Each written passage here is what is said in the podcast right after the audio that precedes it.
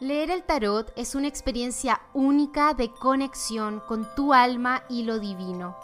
Bienvenido a mi podcast Aprende Tarot Espiritual, en el que te compartiré lo esencial para que aprendas a leer el tarot de una manera simple, práctica y luminosa. Si pudieras tener una vida paralela, para hacer o hacer algo que te encanta pero que se siente lejano, o que es muy diferente a la vida que llevas hoy, ¿qué harías? Tal vez ¿Serías astronauta o bailadora de flamenco? ¿Qué serías? Ahora te pregunto, ¿hay alguna forma, aunque sea una pequeña cosa, que pudieras hacer para traer la inspiración de ese sueño a tu presente? Te cuento de mí, por ejemplo.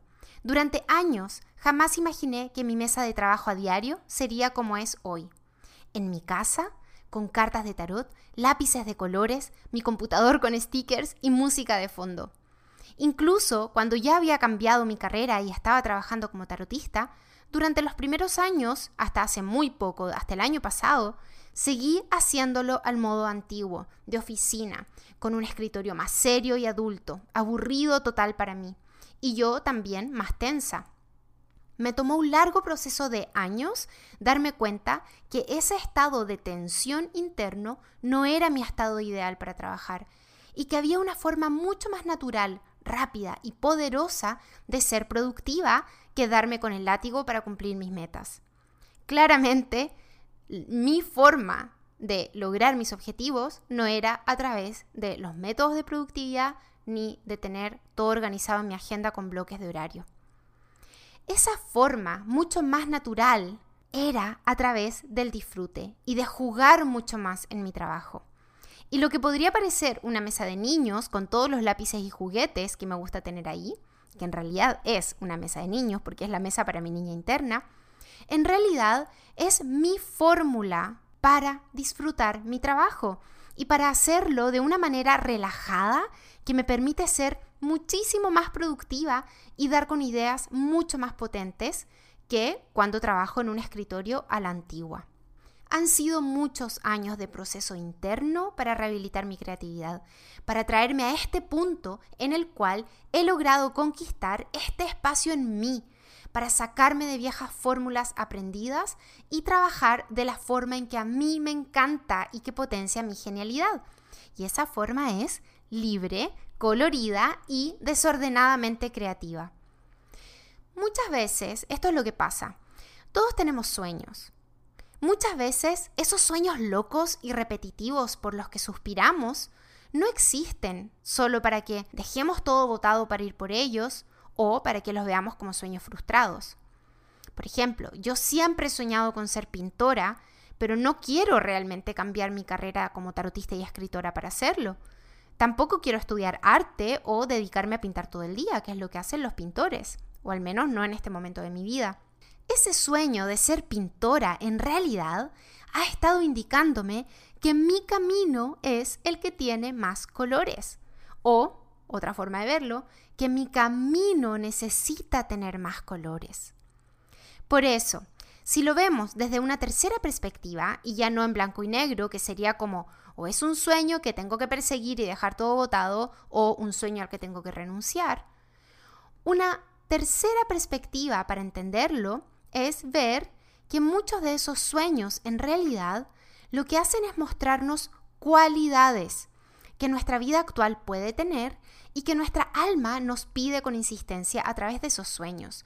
Y cualidades como traer más juego o cualidades como la compasión o tal vez cualidades como la perseverancia, movimiento o fuerza si tu sueño tiene que ver con ser atleta o maratonista. Si nosotros permitimos que estas cualidades emerjan en nuestra vida hoy, esta misma vida que tenemos se siente mucho más plena, satisfactoria y abundante. Y son cualidades que además nos permiten desarrollar nuestros talentos más brillantes con los que hemos venido a contribuir a este mundo, así que esto no es menor. Entonces, si hay algún sueño en ti, voy a seguir con lo del baile, de ser bailarina, por ejemplo, eso no significa aunque pudiera ser, pero no significa que tienes que cambiar de carrera, sino que significa probablemente que tu cuerpo te está pidiendo música y movimiento. Y entonces hay que prestar atención y dárselo. Lo mismo si tienes un sueño recurrente de vivir en un bosque o estar más tiempo en la naturaleza.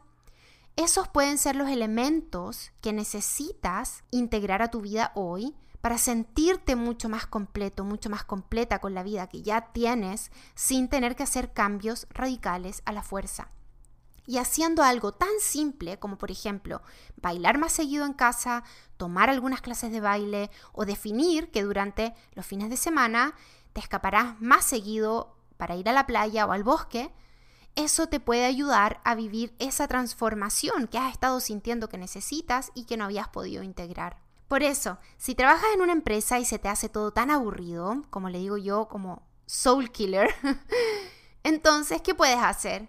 Tantas cosas. Puedes usar lápices de colores en tu escritorio o esos lápices con monitos en las puntas.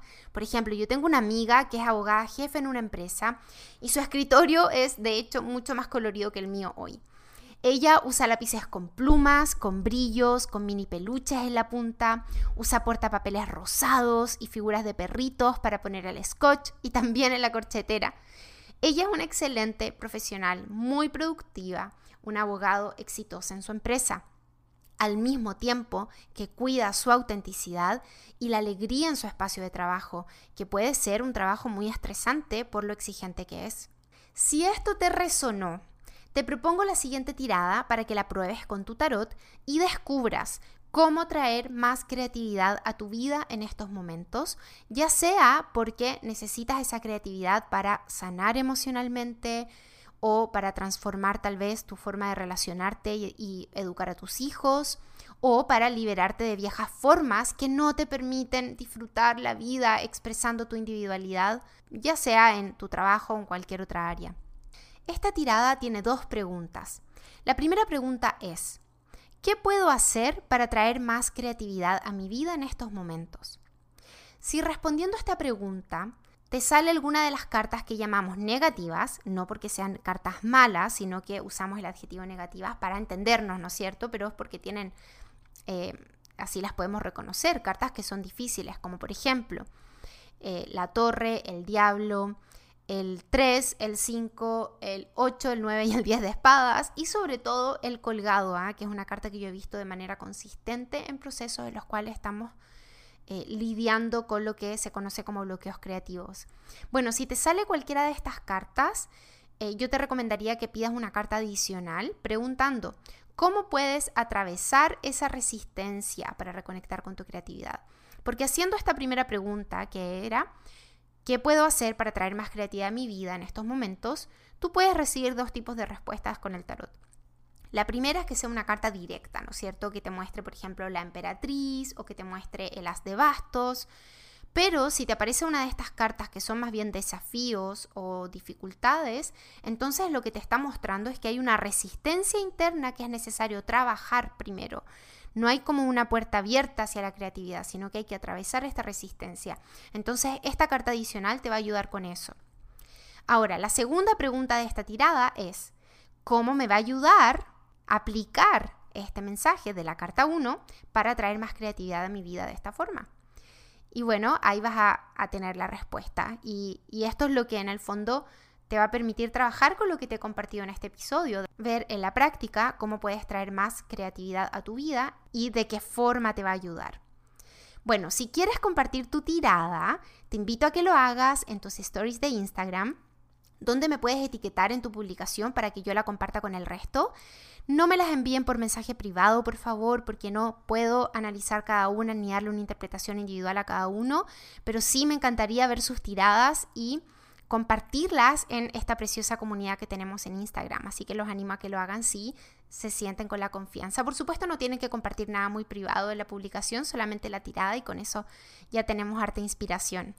Y si quieres tener una lectura de tarot conmigo o tomar mis cursos de tarot espiritual, visita franciscajaratarot.com para encontrar ahí toda la información para ello. Con esto te dejo hasta el próximo episodio. Y como siempre les digo, lo mejor que el tarot nos entrega es lo que obtenemos de poner sus mensajes en práctica. Así que te invito a experimentar con lo que aprendiste hoy y te espero en el próximo capítulo de este podcast Aprende Tarot Espiritual.